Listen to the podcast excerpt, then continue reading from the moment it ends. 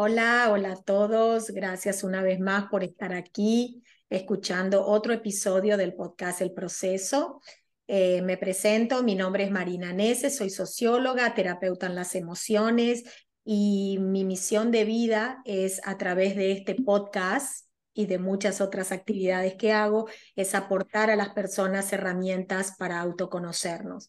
El universo nos regala muchísimas herramientas para, para que nos autoconozcamos y yo siempre digo, no tenemos excusas porque tenemos, tenemos miles de oportunidades de autoconocernos para tener una vida mejor y crear la vida que realmente manifestamos y queremos tener. Hoy tengo una invitada muy especial se viene directamente de Argentina, se llama Paula Soto Antidín, ella es astróloga y lectora de tarot, terapeuta psicocorporal formada en el sistema Río Abierto. Estoy muy agradecida de que Paula haya aceptado mi invitación y ahora le doy la bienvenida para que escuchemos la fascinante, el fascinante mundo de la astrología. Hoy vamos a estar hablando con Paula sobre la astrología como herramienta de autoconocimiento. Hola Paula, ¿cómo estás? Hola Marina, gracias por convocarme, por invitarme, compartir esta, esta propuesta. Así que bueno, muy agradecida. Muy lindo, sí. Todo lo que sea, em, lo que podamos ayudar para la expansión de la conciencia y para dar luz a nuestro mundo, eh, yo creo que es algo maravilloso que podemos hacer y si encima trabajamos todos juntos, esa energía y esa luz se potencian, ¿no? Y se magnifican. Bueno, contanos, eh, Paula, cómo... ¿Cómo apareció en tu vida esta pasión por la astrología y qué es lo que te llevó a ser lo que hoy en día sos y poder ayudar a tantas personas? Em, en realidad, siempre el hilo conductor de mi búsqueda fue algo vinculado a la espiritualidad, que hoy en día es una palabra que me hace ruido, a veces incluso cuando la menciono en las consultas, ¿no? Porque a veces uno asocia la espiritualidad directamente a la religión o al dogma, y yo necesitaba como conectar con, con mi misión o con una forma de, comunicarme con lo trascendente, ¿sí? Pero en lo concreto. Y bueno, por eso fui a una escuela religiosa, 12 años. Eh, no me peleé nunca con eso porque creo que fue el contexto propicio para profundizar estos valores desde un ángulo que tenía que ver con, con, la, con la, Iglesia Católica. Pero bueno, eh, una vez que egresé, bueno, quise ser abogada, de hecho estudié cuatro años este, Derecho. Eh, en algún momento tuve que dejar porque sentía que ese estilo de vida no tenía que ver con el que quería. Bueno, hice teatro mucho tiempo de mi vida y en ese grupo de teatro que hice, en teatro alternativo, conocí a una chica, Marisi, mm. que hacía muy la misteriosa porque estaba en un grupo, en un camino, le decían el camino, bueno. Eh, hoy en día este, este camino está más habilitado, era un grupo espiritual o un camino espiritual, y bueno, y empecé a ir a las reuniones y veía que muchas de las personas que asistían a ese grupo eh, tenían que ver con la astrología o usaban la ah. astrología para autoconocerse. Y bueno, fue una curiosidad que me llevó a querer indagar en ese, en ese momento, bueno, yo ahora tengo 48 años, en ese momento tendría, no sé, veintitantos, sí. y no era, la astrología no tenía el auge y la presencia que tiene hoy. ¿Sí? Era algo todavía vinculado al secreto. De hecho, este grupo era secreto y era elitista. Eh, elitista en el sentido de que uno no podía hablar de lo que se hacía en las reuniones, que era meditar y hablar sobre textos, no, no era nada raro. Nada raro. Eh, así que bueno, no sé cómo, en algún momento mi hermana menor estudia psicología, es psicóloga, y en, las paredes de la, de la, psicología, de la Facultad de Psicología de la UBA, encontré un cartelito que hablaba de una muchacha que daba clases de astrología. Y bueno, y ahí empecé. Empecé en el barrio de Belgrano con dos astrólogos, un astrólogo que se llamaba Alejandro, que estudiaba más filosofía y lo que era la astrología clásica o más ortodoxa, que es un poco la línea de lo que hoy es el CABA, el Centro Astrológico de Buenos Aires, y esta chica Mónica, que era artista plástica, estaba más relacionada a la línea de lo que hoy ya es más difundido y conocido, que es Casa 11. Así que estuve estudiando casi cuatro o cinco años, en principio con los dos y después con ella sola. Y, bueno, fue, no, no, no, no, no hubo vuelta atrás, digamos. Eh, estaba fascinada porque fue como activar una información que yo sentía que ya traía. O sea, me, me, resultó muy fácil conectar con el lenguaje, ¿no? La astrología es un lenguaje. Mm. lenguaje que se sirve de ciertos símbolos que ponen en manifiesto una, una herramienta o un medio para decodificar la manifestación de la energía en este plano. La palabra energía parece muy New Age o muy colgada, muy volada, pero en realidad si tenemos en cuenta que hoy la física cuántica empieza a, tomar ciertas nomenclaturas o ciertos parámetros que tienen que ver con esto y darnos cuenta de que somos energía, somos información. La materia es energía en un nivel de, de manifestación más denso que nos permite vincularnos a través de los sentidos del cuerpo. Bueno, me pareció que era, que era alucinante y también lo, lo, lo, que creo que profundizó mi relación con la astrología fue que se convirtió en mi canal de comunicación con los otros o con las otras, porque yo era una persona muy introspectiva, y entonces en las reuniones sociales, que las que iba pocas, no tenía forma de comunicar. Y me empezó a pasar que hablaba de astrología, algo conectaba conmigo y, las personas quedaban como muy cautivadas por todo lo que decía. Sí, y entonces me di cuenta que era una forma de llegar también a los demás. Sí. Eh, y que me sacaba también de esa, de esa idea o de esa concepción más cerrada respecto a la espiritualidad. Y bueno, y así empecé a hacer cartas de todo. ¿sí? Tenía, empecé a estudiar, tenía mi programa de astrología y practiqué todas las de astrología. Interesantísimo, interesantísimo. ¿Y cómo, eh, contá un poquitito eh, para las personas que nunca escucharon hablar de este tema, ¿no? Porque si bien es un tema que ahora se escucha mucho, no, no deja de ser relativamente nuevo. Ahora, como vos decías, nos estamos abriendo más, estamos aceptando eh, otro tipo de, de, información que antes nosotros estábamos muy cerrados a escucharla. Entonces, contale a las personas que no tienen mucha idea exactamente en qué se basa la astrología, qué es lo que realmente haces, por ejemplo, en una sesión que, de las personas que te consultan. La astrología, como dije antes, es un lenguaje, ¿sí? que se sirve de ciertos, de ciertos símbolos para eh, decodificar básicamente los elementos, ¿no? Eh, se usa como base la información que trae el mandala zodiacal, que son los 12 signos del zodíaco, que es lo que habitualmente conocemos de, no sé, leer una revista. Del horóscopo. Del horóscopo. Bueno, el mandala zodiacal, más allá de tener que ver con el horóscopo, es una secuencia de 12 energías, de 12 propuestas energéticas que cualquier conciencia humana o cualquier proceso de manifestación y creación pasa por esa secuencia. ¿Sí? O sea, todo proceso tiene su punto Aries, su punto Tauro, su punto Géminis, o sea que esas energías o, o esos signos están concatenados, son un camino y describen una especie de espiral ascendente, si lo vemos como un proceso a nivel conciencia. Mm. Esa cinta rodea hoy virtualmente la esfera terrestre. En algún momento, en algún tiempo remoto de la humanidad, esas, esos signos o esas energías coincidían con el grupo de estrellas fijas, que son las constelaciones que le dieron nombre. En algún ah. momento coincidían. O sea, ese es el origen de alguna manera. ¿sí? Pero hoy en día ya no coinciden más. Ya no coinciden, se fueron ah. desfasando. De hecho, la diferencia básica o una de las diferencias principales entre la astrología que practicamos en Occidente y la astrología védica, la de la India, es que la védica todavía se sigue usando ese grupo fijo de ah. estrellas. Y acá no, o sea, nosotros seguimos utilizando ese mandala, ¿sí? Entonces, la astrología nos da una información que tiene que ver con una mirada geocéntrica. Eso también es un dato importante. O sea, uno toma como referencia el nacimiento o un acontecimiento, porque se pueden levantar cartas de, cualquier, no solo el nacimiento de una persona, sino también de un fenómeno, un acontecimiento. O de algún evento muy importante, ¿no? Claro, que eso sucede sobre la superficie terrestre. Y desde esa ubicación que tenemos desde la Tierra, cómo nuestro, nuestro psiquismo, nuestra conciencia se relaciona con el resto de los planetas. Wow. ¿sí?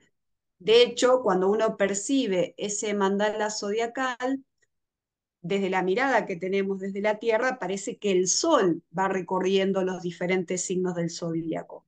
Eso es lo que sucede a lo largo de los 365 días del año. Por eso uno, si, no sé, yo nací el 2 de febrero, sé que el Sol para esa fecha está transitando por el signo de Acuario.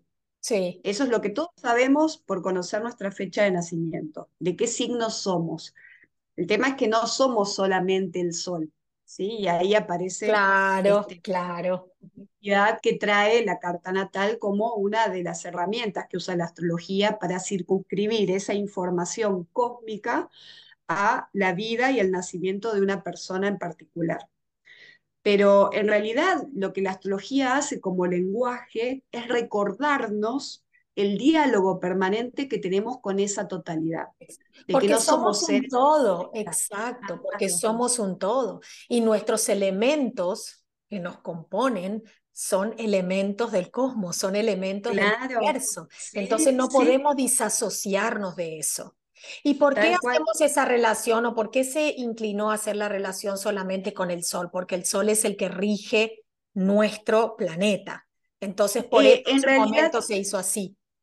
El, Sol, a ver, eh, esto tiene que ver mucho también con el proceso que va viviendo, fue viviendo el, el, desarrollo de lo que es la astronomía, ¿no? La astronomía tiene el estatus o jerarquía de ciencia, la astrología no es una ciencia porque no cumple con esos parámetros o, esas leyes, lo cual no invalida ni hace poco legítima la información que da. ¿sí? Que esa también es una de las grandes discusiones que, que se presentan. En realidad tomamos el Sol porque el Sol es el, es el centro del sistema solar. solar, exacto. O sea, la Tierra gira alrededor del Sol en realidad, ¿no? Como el resto de los planetas. Pero bueno, la mirada que nos da la, astrología es un posicionamiento respecto de una persona que nace con el horizonte terrestre y mm, cómo esa persona habilita una, una, vincularidad con el resto del cosmos desde, desde la posición que tiene desde la Tierra. Es que estamos en esta dimensión. Sería otra historia. Exacto, porque estamos en esta dimensión.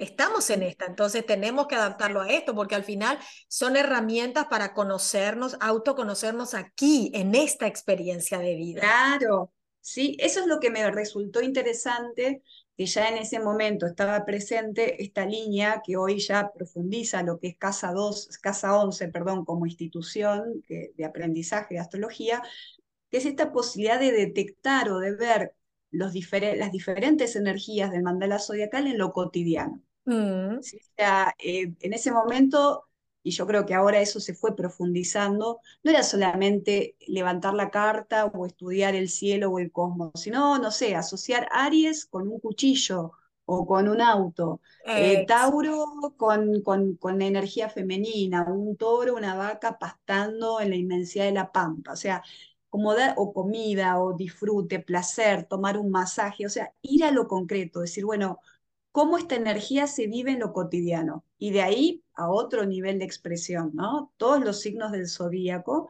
tienen su expresión más simple, más llana, más concreta, y eso va vibrando el, nivel de acuerdo de vibración que tenga la conciencia de la persona. De la persona, exactamente. Y esa, esa relatividad, digamos, porque vos hablaste de la Casa 11 que se creó esta escuela específica, ¿no? Sí, sí, sí, porque tengo también entendido las famosas casas que también nos rigen, ¿no es cierto? Sí, claro, eso ya es, a ver, forma parte de ciertas referencias o elementos que componen lo que es la carta natal.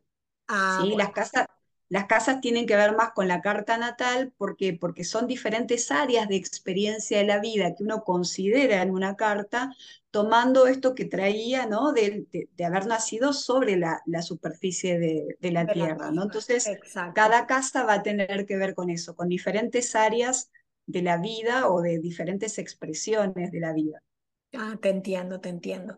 Bueno, y entonces cuando la persona, por ejemplo, se acerca a vos de que quiere, bueno, que quiere tener un estudio, un estudio astrológico, eh, ¿cómo lo encarás? ¿A base de su fecha de nacimiento? Claro, yo siempre pido los, los, los datos de la persona, que son la fecha, la fecha de nacimiento, la hora y el lugar de nacimiento. Y con esos datos, yo cuando aprendí hacía la carta manual, ¿no? Con las efemérides, que son unos libritos así gorditos, donde uno ve la ubicación y tiene la ubicación de los planetas, fecha por fecha, tal hora. Hoy en día, la mayoría de los astrólogos usamos un, un programa donde uno pone los datos y sale la carta.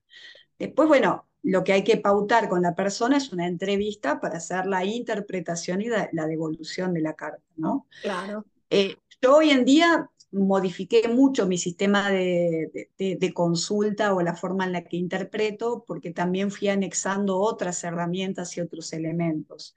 Entonces también tomo mucho lo que la persona trae. ¿sí? En el sentido de si hay algún tema puntual o algún interés puntual que, le esté haciendo ruido o que quiera observar a través de la mirada de la astrología. Pero vos estás hablando que trae a nivel transgeneracional o que trae en esta vida un evento. No, por ahí, el, el, por ahí trae algún tema que quiere observar de su vida presente ah, actual y eso remite a algo transgeneracional. De hecho, yo para mirar la carta uso muchos elementos de la psicología sistémica y, me gusta mucho la línea de las constelaciones familiares para entender un montón de información de la carta. No, es que es, somos un todo, o sea, traemos muchas cosas de nuestros ancestros, de nuestro árbol. Eh, y sí, eso aparece en la carta. ¿Sí? Si uno tiene esa mirada, sí. Claro, porque a veces no podemos entender por qué está viniendo, de dónde está viniendo algo que no está resonando realmente con nosotros, pero se vuelve persistente. Y bueno, podemos saber estarlo trayendo también de nuestro árbol. Sí.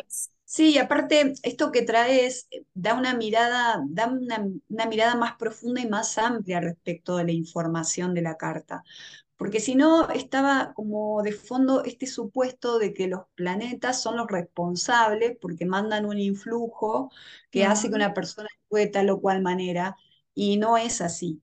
De hecho, el principio teórico que le da sustento a la astrología como, como disciplina es un principio que está, aparece eh, mencionado en las siete leyes del Kibalión, ah, sí, que no es no es un libro tan antiguo, ¿sí? es del siglo XIX, fue un compendio que se hizo con una autoría bastante misteriosa, los tres iniciados, no se sabe quién es, supuestamente el autor mítico de ese compendio es Hermes Trimegisto. Bueno, Hermes Trimegisto.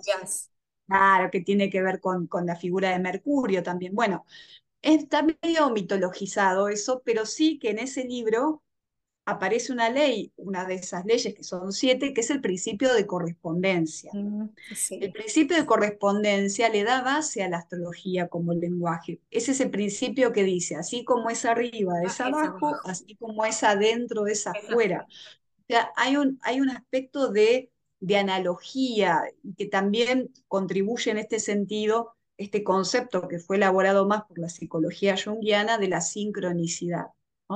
Eh, como esta, esta capacidad de resonancia que se da entre planos, que evidencian esto que veníamos mencionando de que todo es parte de todo. Todo Entonces, parte del todo. Claro, este límite aparente que tenemos entre el adentro y el afuera, o entre nosotros y los otros, o los seres que existen, o la naturaleza, es un límite que parte de este plano de la forma, pero que en realidad no es un límite que lleve a la separatividad necesariamente. Exacto, es, que, es que yo considero que el autoconocernos no es solamente descubrir quién somos, sino terminar volviendo, o sea, convertirnos en mejores seres sociales, poder convivir mejor con el otro, tolerar más al otro, comprender, aceptar más al otro y por ende formar una, una sociedad, porque vivimos en sociedad más tolerante, más amorosa. O sea, esto escapa solamente de un beneficio propio.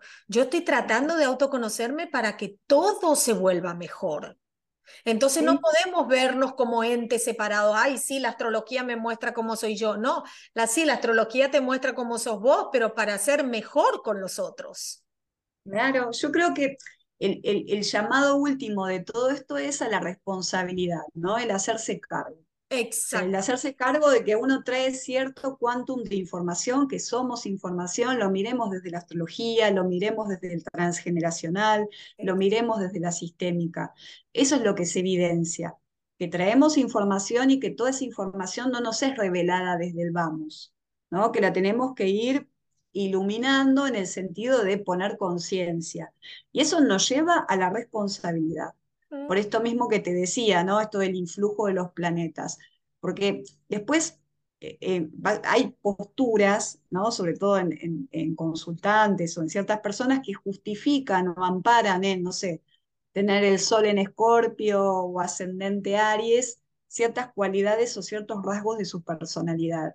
Y mm. esa no es la finalidad de hacerse una carta natal o de acercarse a la astrología. Como para justificar, justificar. O argumentar el por qué mm. o tal, quedarme con eso, ¿no? cuando en realidad, bueno, es un llamado de atención para decir, bueno, ¿qué hago con esta información que mm. tengo? eso me parece que, es interesante esto de hacerse responsable, porque si yo puedo tomar contacto con esos aspectos por ahí no, no tan agradables o esas tendencias que se me imponen incluso porque las he heredado como información, y mi desafío es descubrir nuevas posibilidades de manifestar eso, eso me va a permitir también darme cuenta que al otro le pasa lo mismo. Exacto. Entonces, que, no hace algo por maldad o porque me quiere hacer algo a mí a nivel personal. Yo creo que esa, esa, es la finalidad, ¿no? Tomarnos las cosas menos a nivel personal, menos desde el ego, y saber que todos estamos actuando información que traemos. Exacto. Con mayor o menor nivel de conciencia, pero bueno, que es también respetar eso, ¿no? El camino de cada uno. El camino. Y ahí está justamente lo que tanto habla la Biblia, el libre albedrío. El libre albedrío es una vez que yo tengo la información en mis manos, utilizarla para mi bien y para el bien de la humanidad. Porque si vos sabés que tenés una cierta eh, actitud o un patrón repetitivo que no te está haciendo bien y que no está haciendo bien por ende al entorno, entonces ya recibiste la luz, ya recibiste esa información. Ahora, ¿qué hago? Tengo la oportunidad de utilizarlo para mi bien, transformar y que todo, o sea, y que se emita luz. Ahora también tienes la posibilidad de dejarlo guardado en un cajón y bueno, y, continuar como ese estado, ¿no? De, de... sí, o sea, son, bueno, un poco esto de que son procesos, ¿no? Y, y que cada persona activa eh, la relación que tiene con esa información en ciertos momentos de su vida. A veces hay naturalezas que necesitan el impacto de una situación límite muy fuerte para despertar a eso y hacer algo con eso. Hay otras que no, que aprenden a través de la experiencia de otras personas. Pero yo creo que eso tiene que ver con reconocer que todos traemos tendencias. Y en este sentido también es como desmistificar esto del determinismo por ahí de cierta línea más predictiva de la astrología. Mm. ¿no? O sea, es, es, es casi... ¿A qué, le llamas una, ¿A qué le llamas una línea más predictiva? Y es, a ver, es, ¿Es mentiroso o mentirosa el astrólogo o el astrólogo que no admita que en algún momento hizo cartas de eventos para controlar situaciones? Ah, sí. es que el ser humano, el ser humano, naturaleza controla, exacto. Yo creo que, que uno, al menos yo, yo me hago cargo, o sea, todo el tiempo que estudié astrología, sobre todo en los primeros años, que tenía como una cosa muy obsesiva de levantar cartas de, cualquier evento que sucedía, a ver qué era, qué. ¿Qué pasaba, no? Si bien eso me dio mucha, mucha experiencia en poder leer, pero también había una finalidad controladora, ¿sí? O sea, de, querer prever, esa es la línea más predictiva, que es una línea que se cultiva, ¿eh? O sea, hay astrólogos que se dedican a eso. Y que no está mal ni está bien. O sea, el tema es que a veces eh, hay ciertas situaciones que, bueno, que nos demuestran que siempre va a estar esta necesidad de reconocer esa cuota de misterio en el camino del autoconocimiento y que en realidad no controlamos nada ni podemos controlar nada. Por eso digo. Yo creo que eso es lo que nos permite conectar con nuestra propia vulnerabilidad y nuestro límite como humanos y que es, es lo que nos pone en esa condición de reverencia hacia lo trascendente. Exactamente. Entonces, creo que tiene que ver con eso. Es súper fascinante. Y por ejemplo, vos podés eh, observar o darte cuenta cuando una persona, un consultante va a vos simplemente por curiosidad o porque realmente hay algo profundo en su ser que quiere a través de esta información producir realmente un cambio o utilizarlo, esa información para, para eh, poder entenderse un poquitito más? Em, en principio, lo que, lo que yo noto como diferencia, y esto me pasaba mucho por ahí, cuando había una persona que le regalaba la consulta a otra. ¿sí? Mm. Por eso yo siempre cuando, que esto pasa bastante, y te, yo conozco a la persona que fue la que recibió el regalo y le pregunto, ¿sí? Desde el vamos, bueno, ¿cuál es tu nivel de interés en esto? En esto. Mm. Me ha pasado, por suerte, en este momento, incluso en esas situaciones, no sucede que haya alguien que no esté interesada o interesado, ¿sí? Pero sí me ha pasado en otros momentos de personas que vos ves que a nivel actitud no, o no entienden, o mismo se corta la comunicación, sobre O no todo te la creen, o no te la creen. La verdad que gente que me saboteara, no. Aparte porque yo soy muy directa, yo no, no, no, no No, pero digo, no que no te lo crean a vos, que no creen, no creen esta relación o El esta... tema es que la forma en la que yo hago la interpretación de la carta siempre tiene que ver con cosas concretas de la vida. Mm. Y es raro que la persona no las detecte. Ah, ok. O sea, por ahí puede, hay cosas que me dicen, mira, esto no, la verdad que no lo veo o no lo entiendo. Entonces yo veo si lo puedo encarar de otra manera y lo llevo a una situación concreta. Mm. Puede que no lo registre, puede que sí. Es también eh, lo que veo es que es mucho el nivel de impacto en una entrevista porque yo repaso todas las funciones y es mucha información la que aparece. Por eso grabo las, las consultas y después las envío por mail. Entonces, la persona después tiene un tiempo para procesar. Yo lo que noto hoy en día es que hay diferentes niveles de involucrarse o de comprometerse Mm. con esa información. Y, Y lo ves sobre todo en esas cartas donde hay seguimiento. ¿Sí? Eso sí lo, lo, lo puedo comprobar.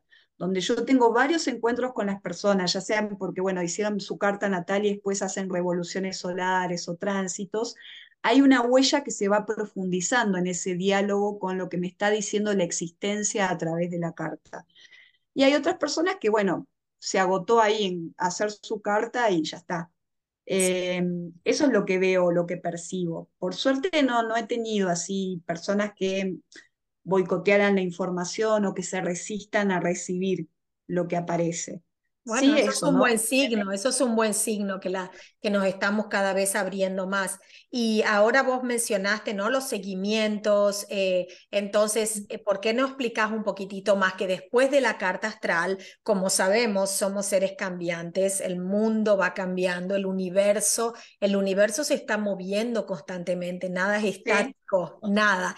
Entonces, por ende, también va nuestra carta astral de cómo fue o natal en el momento que nacimos, todo el universo se ha movido. Por ende, Sí. se han cambiado también, se ha modificado un poco la información. Y sí, eh, lo que hace es que la carta natal es como eh, tu, tu cédula de identidad o tu documento de identidad a nivel energético. Tiene que cambiarle la foto. Claro, hay que renovarlo cada tanto. Es, es esa información que uno trae en estado de semilla o en estado de potencia. Esa información va a estar muy supeditada al proceso a nivel experiencia de vida que yo haga. Ahora, ¿qué me, qué me actualiza esa información? Como esta actualización de la cédula de identidad o incluso del registro para conducir, ¿no? Sí. ¿Qué, qué me lo actualiza? Y me lo actualiza chequear, chequear cada tanto, bueno, cuál es la posición actual de los planetas y cómo esa posición actual de los planetas está movilizando, estimulando puntos de mi propia carta. ¿Sí? O sea, esto tiene que ver con, con, con, con algo que se evidencia a través de la astrología, de que la vida es cíclica, somos seres cíclicos. Exacto. ¿sí?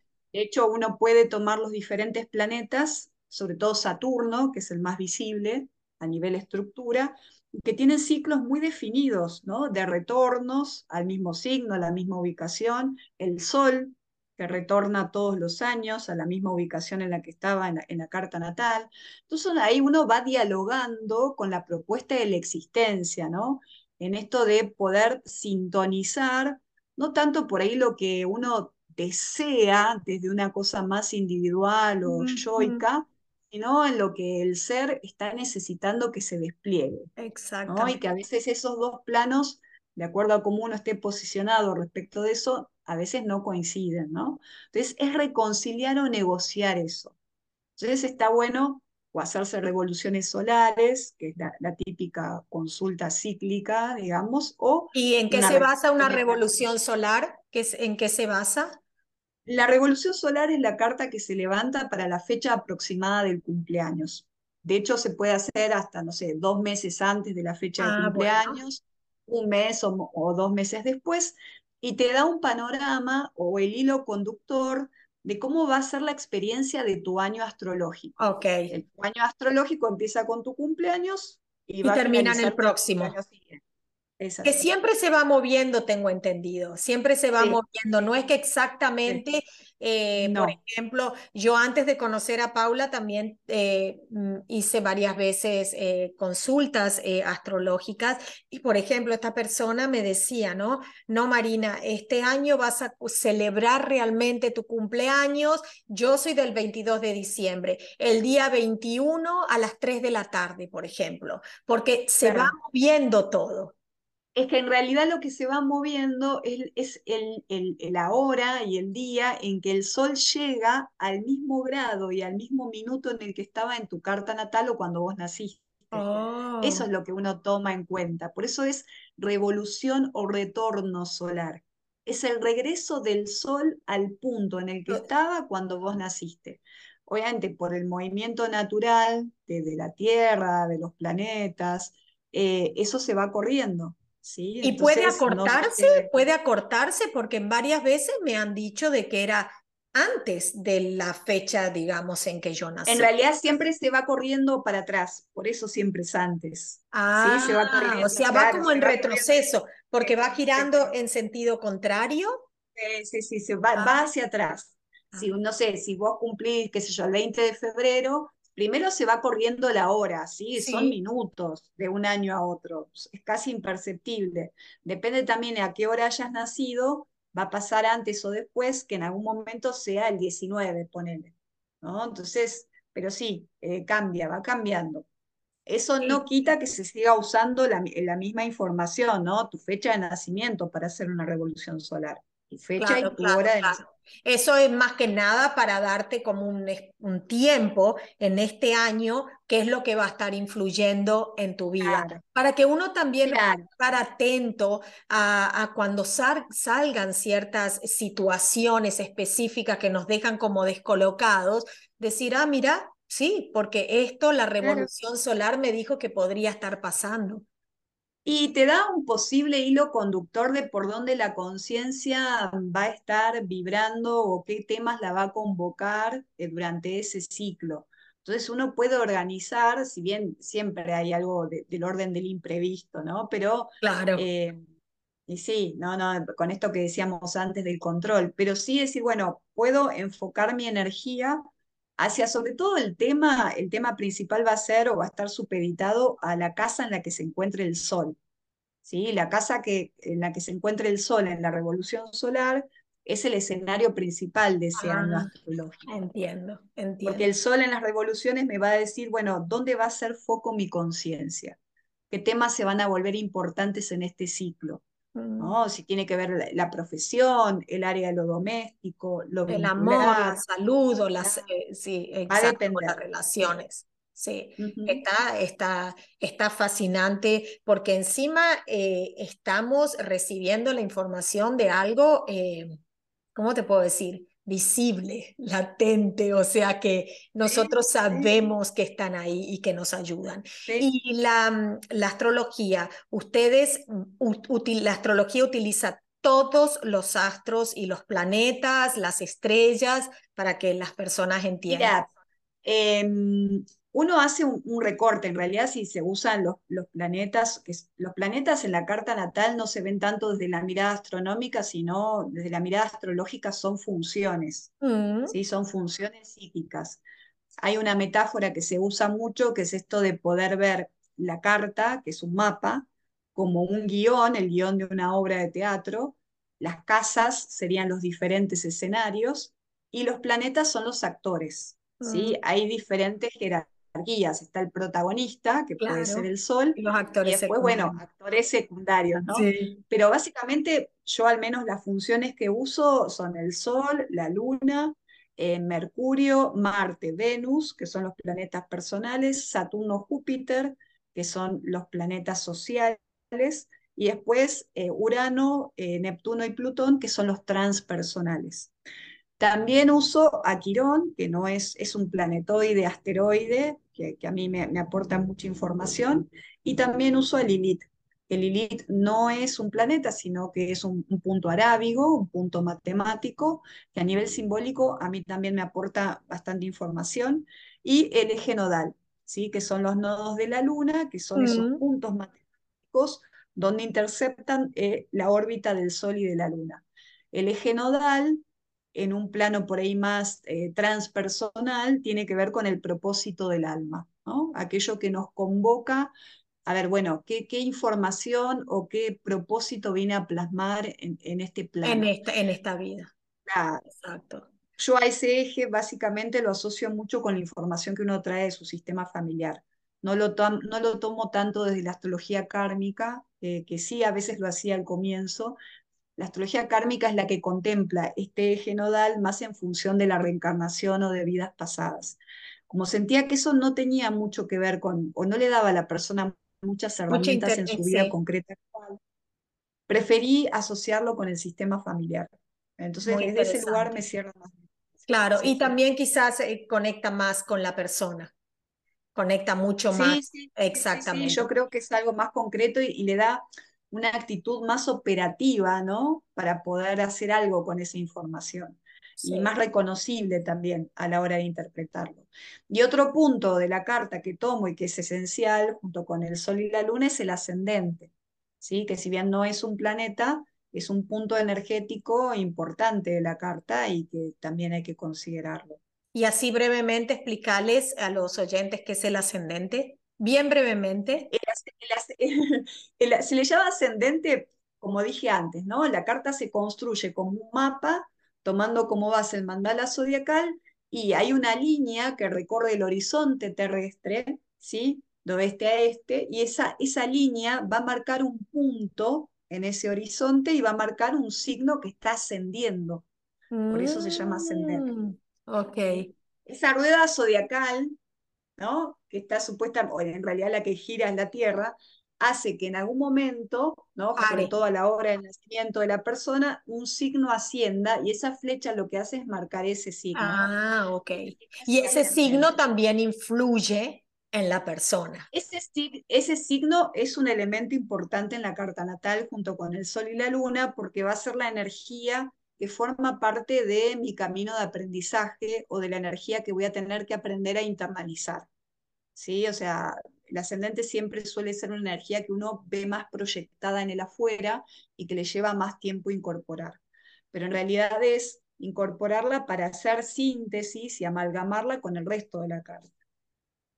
Me interesaría mucho si estás de acuerdo en que grabemos un episodio exclusivamente hablando de la carta astral o carta Dale, así yo puedo, puedo también traer un dibujo para, para que sea más gráfica la explicación. Exacto, y, para que las personas puedan, eh, puedan entender, porque eh, yo les puedo garantizar, eh, yo me lo hice con Paula, me me mostró muchísimos aspectos que me, me, dio mucha claridad y mucha luz a ciertas, eh, ciertas características de mi personalidad que yo no las podía entender por qué venían y es una, es una guía eh, para autoconocernos muy, muy importante, que si tienen la oportunidad de hacerla, no, no pierdan, no pierdan esa oportunidad.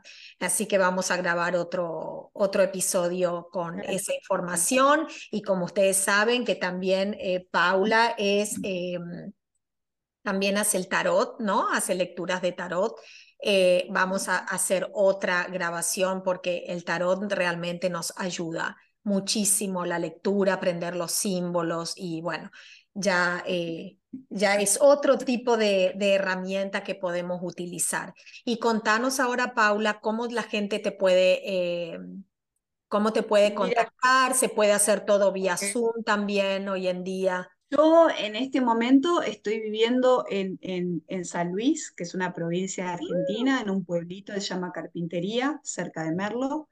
Ya hace dos años y medio que vivo acá, entonces la mayoría de mis consultas son, sí, por Zoom, son online. Empecé a tener, ahora ya que me conoce gente de acá, por ahí tengo consultas presenciales, pero no son la mayoría.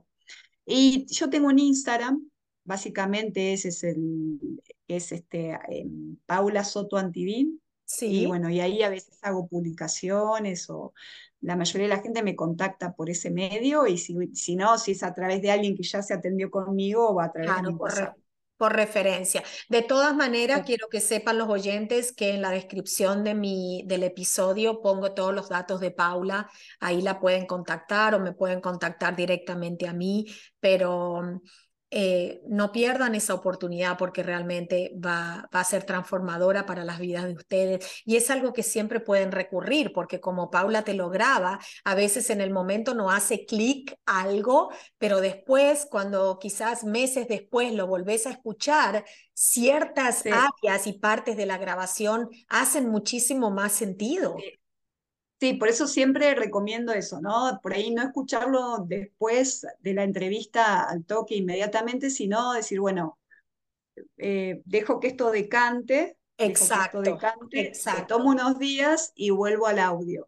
Y cada vez que volvés al audio vas a escuchar cosas nuevas. Cosas diferentes. Inclusive esa es nuestra voz interior, porque cuando necesitamos recibir esa información de nuevo, recordarla o tomarla desde otro ángulo, recibimos esa voz interior que decimos, ay, mira, tengo el, el video, la grabación de Paula y la dejamos pasar muchas veces y ahí estamos escuchando y recibiendo respuestas que no las podemos encontrar por sí solos. Bueno, yo creo que eso es la, evidencia de que somos cíclicos. ¿No? De, que, de que por suerte estamos todo el tiempo mutando y nuestra conciencia va haciendo foco en diferentes temas o en diferentes sí. Ah, cuestiones. porque si no sería todo súper aburrido. Sí, ¿te imaginan si quedáramos siempre con lo mismo? O sea, eh, ¿en dónde está la, la, evolución? ¿Dónde está el crecimiento, no? El aprendizaje. Más en esta época que hay un aceleramiento, una invitación oh. a, Impresionante, impresionante. Y también vamos a hablar en la próxima del famoso Mercurio retrógrado, que es algo que todo el mundo lo habla. El famoso Mercurio retrógrado. Se ha convertido en un cliché. Increíble. Y el famoso, eh, digamos, eh, la misión o la función que cumplen los eh, eclipses tanto el ah. eclipse lunar como el eclipse solar, que todos dicen, no, ay sí, porque un eclipse viene, eso influencia mucho en nosotros. Eso también es algo que como es un cliché, la gente lo escucha mucho, pero que tengan también la información correcta acerca de eso. porque se habla mucho y muchas cosas no son correctas. A mí no, no, no adhiero a estas miradas catastróficas ni tremendistas de los fenómenos astronómicos. O sea, soy en ese sentido, no, no, no coincido con eso. Yo creo que son son fenómenos que habilitan procesos, aceleran procesos. Exacto. Y que uno siempre los tiene que contextualizar eh, en su carta natal, ¿sí? Porque no para todos va a significar lo mismo. Entonces, eso sería tomar con conciencia esa información y no hacer de eso algo que, sí, algo catastrófico o, dramático. Sí, que crea, que crea pánico, ¿no? Y, y como así. No, y aparte porque sucede, sucede desde los inicios de la humanidad. Exacto, exacto, exacto. Pero y aparte de darnos cuenta de que si bien somos un todo, no dejamos de ser seres individuales, que cada uno va a tener su propia experiencia. Y eso te lo demuestra porque hay personas que han nacido en el mismo día, en el mismo minuto, y son diferentes. Sí, Tienen su individualidad. Tendrán características muy comunes, pero no dejan de ser. Y va a depender mucho de la información que traen de su sistema social, familiar, cultural. Exacto, exacto. Por eso no podemos generalizar. No, para nada. Fue apasionante escuchar. Sí, muy lindo. Espero que hayan aprendido. Yo aprendí muchísimo hoy con Paula, les digo sinceramente, y creo que hay mucho más por aprender. Así que a todos los que han escuchado nuestro episodio, si les gustó, eh, no dejen de compartirlo para infundir esta luz en el mundo, eh, difundir esta luz en el mundo y que las personas que a lo mejor no tuvieron el acceso de escuchar hoy este episodio puedan enterarse de algo más y bueno, y suscribirse, darle like para que todos podamos seguir con esta misión tan bella. ¿Sí? Y también esto va a estar saliendo en el podcast, el proceso de por Spotify y también en YouTube. Yo lo subo para las personas que son más asiduas a YouTube que a los podcasts. Así que te agradezco muchísimo. No, gracias a vos, Marina. Muchas por tu gracias información y por la luz que estás emitiendo al mundo y a todos ustedes. Muchísimas gracias y será hasta el próximo episodio.